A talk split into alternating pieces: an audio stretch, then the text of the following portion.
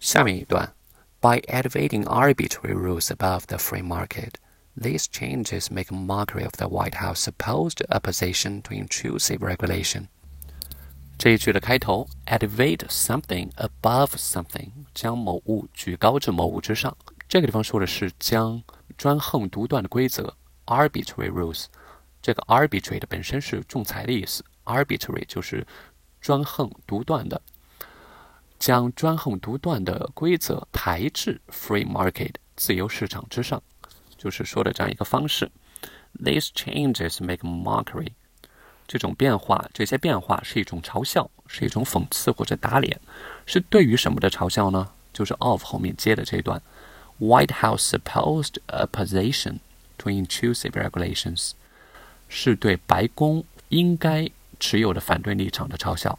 白宫应该对什么持有反对立场的？对 intrusive regulation，侵入式管制就是过分管制。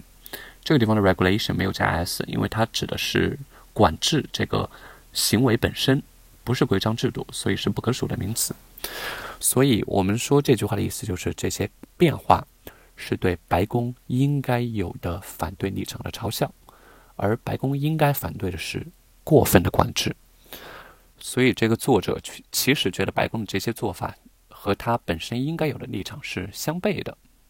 将本本身美国奉行自由市场，但是如果他用专横独断的这样一些规则、这样一些姿态来促成这些协议，来呃对经济进行管控的话，其实是一种打脸、一种讽刺。所以这句话我翻译成：如此专横独断的规则，竟凌驾于自由市场之上。By and waiting above，将什么什么凌驾于什么什么之上，这种变化无疑与白宫反对侵入式管制的立场背道而驰。我把 supposed opposition 翻译成了反对什么什么的立场，然后这个 mockery 我把它翻译成背道而驰，因为是一种打脸嘛，所以其实表达意思是一样的。我们再看下面的会产生怎样的结果。the result will be lower productivity, higher prices for consumers, and a less competitive car making industry in North America, which competes as an integrated whole with the producers in Europe and Asia. 这句看似特别长，其实说的就是结果将会是一二三。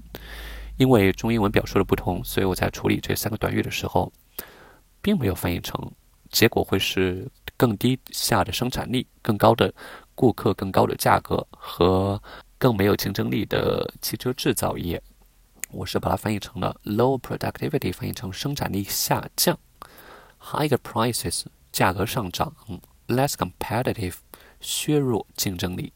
这样的方翻译方式在英译中或者中译英里面都不罕见。这个 integrated whole，一个整体。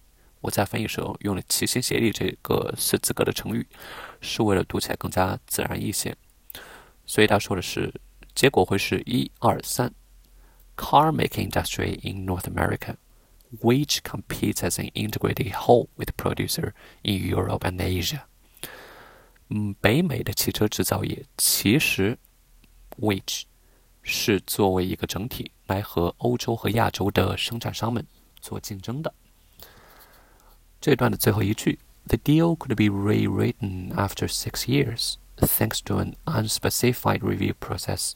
由于评估流程 （reviewed process） 尚不明确 （unspecified），该协议可能会在六年后再次修订。我们看一下新华网的报道。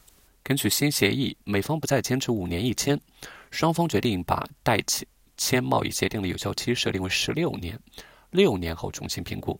如果评估通过，有效期将延长至十六年。所以它的背景是这样的：